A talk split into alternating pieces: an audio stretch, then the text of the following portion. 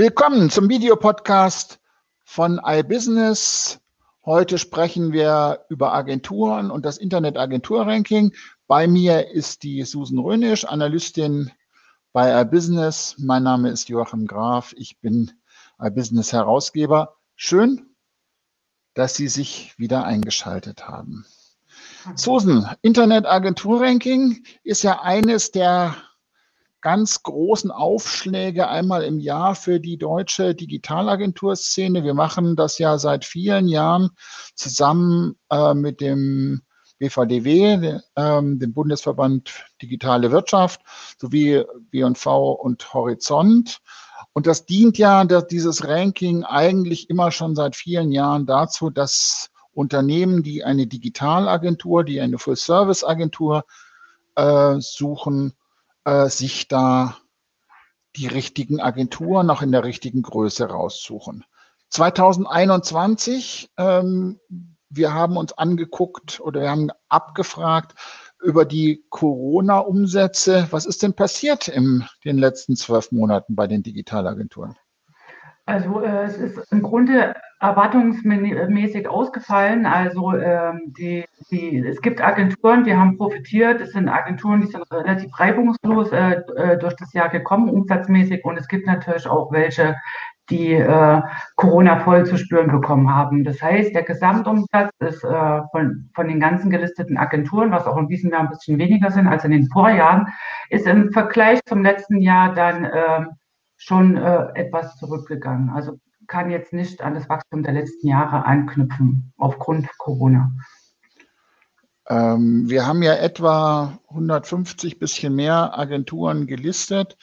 Wie viel Umsatz machen die eigentlich so? Also wir, wir, sind dieses Jahr bei 1,88 Milliarden. Sind, letztes Jahr waren wir, glaube ich, bei 1,95. Also wie gesagt, es ist schon ein bisschen zurückgegangen aber auch aufgrund äh, weniger Teilnehmer. Also das ist ja immer der Trick bei vielen Agenturen. Also wenn die schlechte Zahlen haben, dann setzen sie, ähm, und die wollen ja nicht, dass, dass die schlechte Zahl so, so Minusprozente gegenüber dem Vorjahr, dann setzen die ein Jahr aus, dann melden die nicht mhm. ähm, und kommen dann nach zwei Jahren wieder. Das haben wir seit vielen Jahren immer wieder. Dieses Jahr war das natürlich auch relativ ähm, viel, wobei wir tatsächlich feststellen, es sind die großen Agenturen, sind schon auch fast alle dabei. Was ein bisschen schwierig ist, ähm, sind die Agenturen, die jetzt in so großen Konglomeraten drin stecken, wo nur ein Teil digital ist, weil die das zum Teil auch nicht ausweisen können. Das heißt also eigentlich gibt es mehr große Digitalagenturen als die, die in, im Ranking sind, in dem Internetagentur-Ranking. Aber unterm Strich kann man schon sagen, das bildet den Markt schon weitgehend ab. Das ist so die Erfahrung, die wir tatsächlich auch äh, gemacht haben. Du hast ja jetzt, Susan, in den etwas tiefer in die Zahlen reingeguckt. Wo machen denn die ähm, Agenturen Wachstum? Wo legen die das hin? Und wo bricht das ein? Wo geht das zurück? Kann man das sagen? Ja, das kann man sagen. Wir haben natürlich mit den großen Agenturen haben wir kurz gesprochen oder uns äh, die Ergebnisse erklären lassen. Und es sind in diesem Jahr in der Tat, äh, wir haben es jetzt schon öfters gesagt, die Agenturen, die äh, auf digitale Transformation und strategische Be äh, Beratung setzen. Das zeigt sich auch nochmal bei einer Sonderauswertung von den äh, Subrankings. Da äh, werden die Top-Agenturen nach äh, Geschäftsbereich gelistet.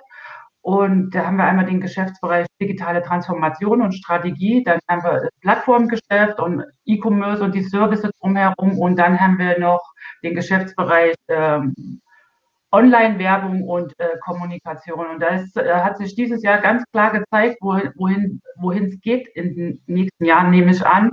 Und zwar sind die äh, Umsätze von diesen Agenturen, die ähm, auf Strategie und ähm, Transformation setzen, die haben im Vergleich zum Vorjahr 30 Prozent zugenommen, während sich das E-Commerce und Plattformgeschäft relativ stabil entwickelt hat. Allerdings ähm, das Werbegeschäft quasi ja, um äh, knapp 20 Prozent eingebrochen ist zumindest bei den großen Agenturen.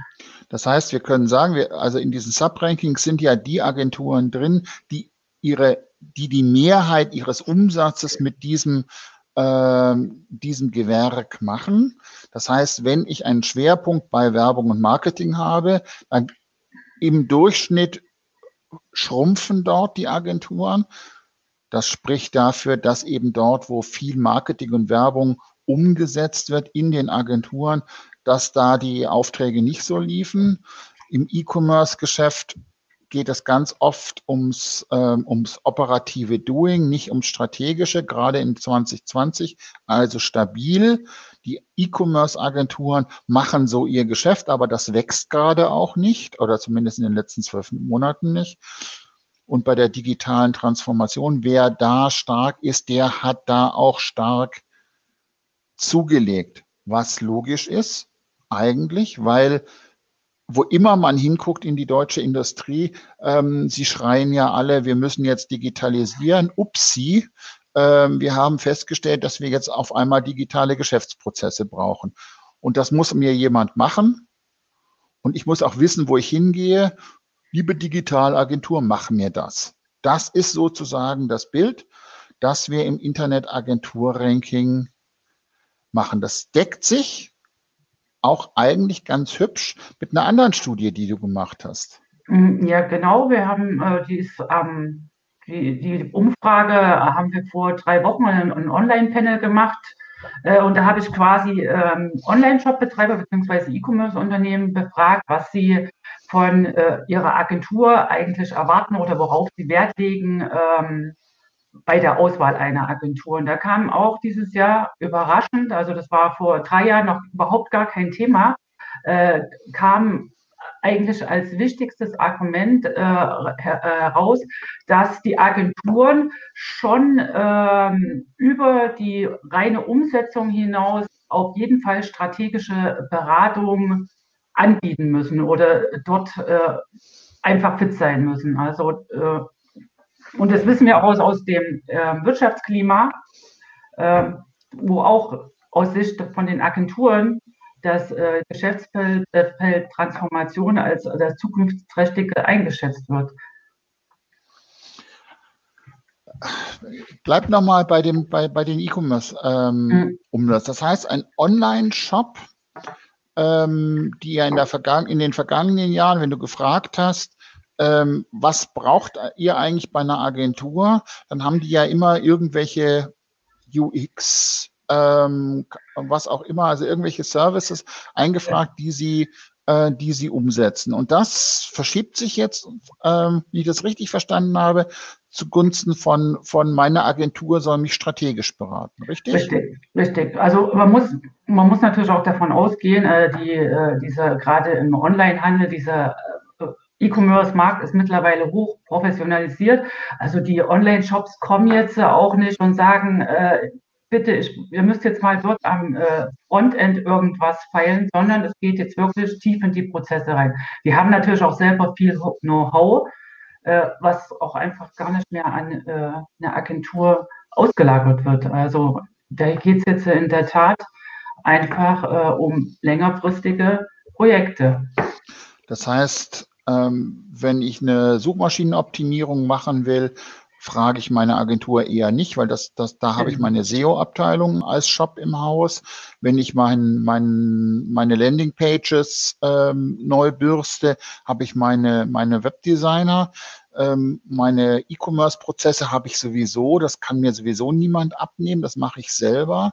Aber wenn es um ein PIM geht, ein ERP-System, mhm. wenn ich eine äh, meine Lagerhaltung mit äh, dem E-Mail-Marketing-System verheiraten will oder ein Cross-Channel-Angebot ausbauen will und, und kanalübergreifend äh, Dinge mache, da brauche ich dann technische Hilfe. Also große Projekte, das ist das Ding. Was bedeutet, also wenn das aber so ist, und E-Commerce ist ja das Brot- und Buttergeschäft der, der, der Full-Service-Agenturen, was bedeutet das eigentlich dann für die für die Agenturgeschäftsführerinnen und Geschäftsführer? In welche Richtung müssen die sich denn jetzt bewegen?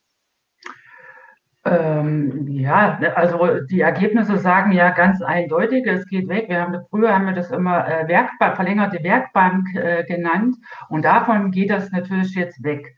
Ähm, das heißt also, man muss auf jeden Fall, ähm, wenn man wachsen will und weiter am Markt bestehen will, ähm, man muss um das Beratungsgeschäft, also um dieses strategische Planungsgeschäft, kommt man nicht herum. Also das gilt auch für die kleineren Agenturen. Äh, wie gesagt, ähm, ansonsten ist, äh, sind das immer nur ein, zwei Monatsprojekte und das will ja niemand. Also wir haben ja noch einen, weiteren Faktor, der in diesem Agenturgeschäft äh, eine Rolle spielt und das ist das Personal.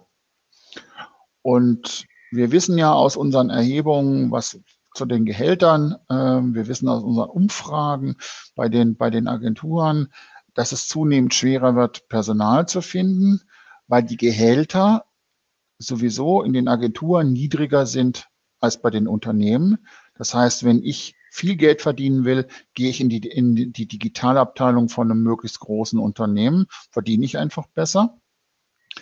Und andere Untersuchungen von uns sagen ja auch, wenn ich coole Projekte haben will, gehe ich in eine Netzwerkagentur, gehe ich also ein großes internationales Netzwerk, weil da kann ich halt mal in Australien ein Projekt machen oder äh, in Japan oder in Südamerika. Das kann ich bei einer lokalen Agentur in der Regel eben nicht.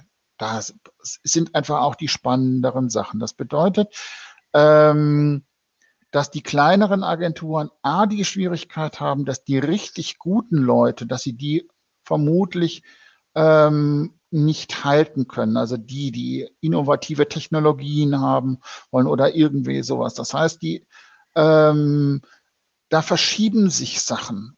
Ähm, und es verschiebt sich natürlich dadurch, dass immer mehr Tools am Markt gibt, die einfach ähm, automatisieren, was bisher Menschen, also Agenturen gemacht haben, heißt, ähm, es geht nur noch um das Außergewöhnliche, weil das digital Normale, das macht eine Maschine oder das macht das Unternehmen, weil es das sowieso täglich braucht. Kaum Agenturen machen heute noch, äh, pflegen täglich den Facebook-Auftritt ähm, von einer, einem Unternehmen. Das ist die Ausnahme, nicht mehr die Regel weil das muss man sowieso selber machen. Das bedeutet, dieses, was du jetzt Werkbank genannt hast, also das heißt so das, das Operative, das Kleinteilige, ähm, damit kann man auch als kleine Agentur immer weniger ähm, Geld verdienen, weil natürlich dann auch das, ein WordPress-Blog aufzusetzen oder einen kleinen Shop, das macht auch der Student um die Ecke. Dafür brauche ich auch keine Agentur mehr was muss denn, was kann denn die Agentur noch überhaupt machen? Also eine mittelständische Agentur, die jetzt in Erding oder in Kiel oder wo auch immer ähm, in, in irgendwo an, in Frankfurt an der Oder sitzt, was hat die denn noch für strategische Operationsmöglichkeiten?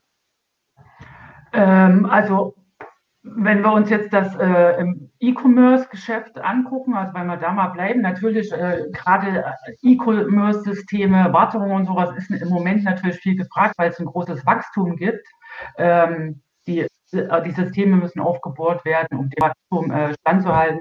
Ansonsten ist natürlich ein wichtiges Thema ist Performance-Marketing nach wie vor noch, ähm, aber unter dem Strich, wie gesagt, wird man um das Beratungsgeschäft ähm, nicht drumherum kommen, weil auch so Sachen wie Erstellung von Content, was bis vor drei Jahren absolut durch die Decke gegangen ist, im Moment eigentlich weniger gefragt ist. Also dann muss man halt äh, zuschauen als eine kleinere Agentur, dass man dann halt auch äh, die Etats an Land zieht, äh, ja, auf Augenhöhe, also einfach von kleineren Unternehmen oder vom Mittelstand, die ja jetzt auch nachziehen.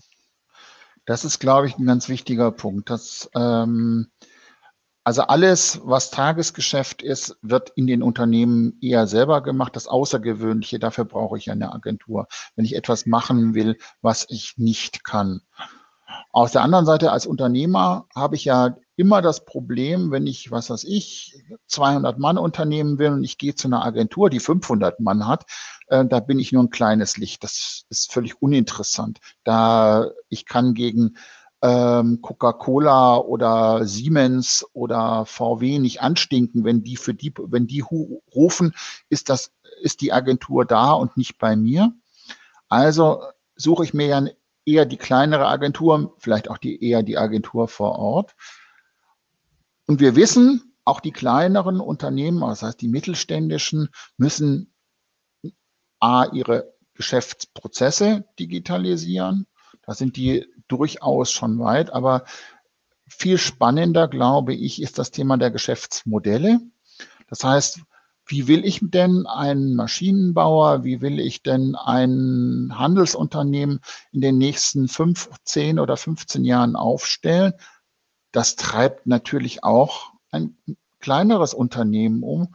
Und wenn ich als kleinere Agentur, als Agentur, die vor Ort aktiv wird, die da vielleicht auch ihren Namen hat, das nicht anbieten kann, habe ich tatsächlich zunehmend ein Problem. Ähm, umgekehrt schaffe ich es natürlich dann auch, mir Etats zu sichern, die für die großen Agenturen, die großen Netzwerke schlicht zu klein sind. Das heißt, da ist eine Nische, eine Spezialisierungsnische, von der wir glauben, dass das für die Agenturen in den nächsten Jahren mission critical wird. Wenn sie da nicht die Kompetenz aufbauen und sich da auch nicht positionieren, vielleicht auch in einem bestimmten Marktsegment, ähm, dann wird es für diese Agenturen, was die Rendite angeht, schwer, weil an allen Stellschrauben geraten die unter Druck und das sagt eben nicht nur jetzt das Internet-Agentur-Ranking, sondern das sagen eben auch alle anderen Untersuchungen und Studien,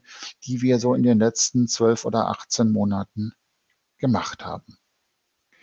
Die Links und alles, was dazugehört, stehen unten wie immer oder oben, je nachdem. Schön, dass Sie zugehört haben. Bis zur nächsten Woche. Tschüss. Servus.